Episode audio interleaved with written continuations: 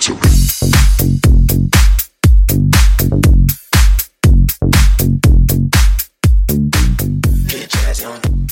everyone, this is Yuki. Today we are continuing our topic about travel. And now we are at the airport. So from checking in to cleaning baggage, there are a lot of things we do at the airport that we don't do anywhere else. 大家好，Yuki here we have some useful words. 下面我们来看一下在机场的一些有用的词汇。：check-in counter，登记柜台。；checked luggage，托运行李。；carry-on luggage，随身行李。；weight limit，重量限制。；overweight，超重。；airline。航空公司；boarding pass，登机牌；passport，护照；domestic，国内。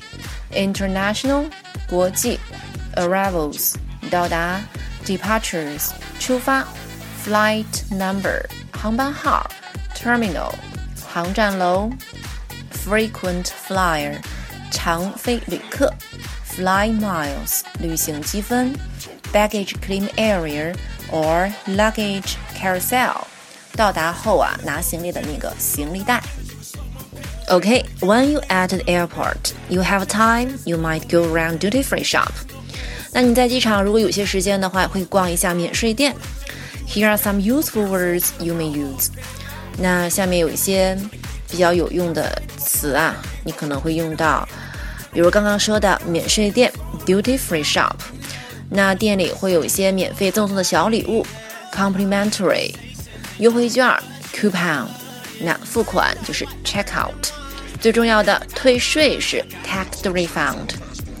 OK，if you want the shop assistant to help you, you can say, "Do you have a moment?"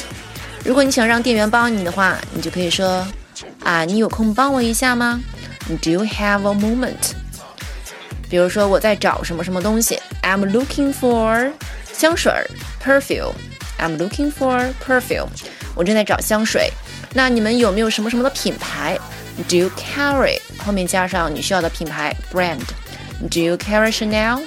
那你们有没有香奈儿这个牌子的香水啊？Okay, now let's look at some useful words about boarding and transfer. 下面看一下关于登机和转机的有用的词汇 ：boarding gate，登机门；boarding time，登机时间；delayed，延误；cancelled，取消；connecting flight，衔接航班。transfer or layover 转机。Okay, here are two useful phrases. 两个有用的句子。Please have your boarding pass ready. 请把登机牌准备好。Where do I go if I have a connecting flight? 我去哪里转机呀？Okay then, one flying. 下面来看看在飞机上一些有用的词：aisle seat 走廊座位，window seat 靠窗座位，emergency exit 紧急出口，safety belt 安全带，stowaway 收好，safety instructions 安全指示，turbulence 气流，blanket 毯子，pillow 枕头。OK，here、okay, are useful phrases， 看几个有用的句子。Please return to your seat，回到你的座位。Fasten your seat belt，系好安全带。Could I have an extra blanket？能多给我一条毯子吗？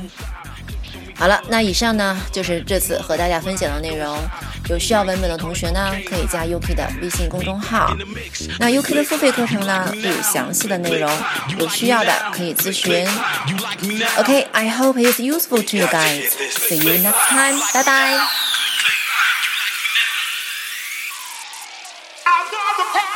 Check this out. The play is back. Feel it in my vein when you hear me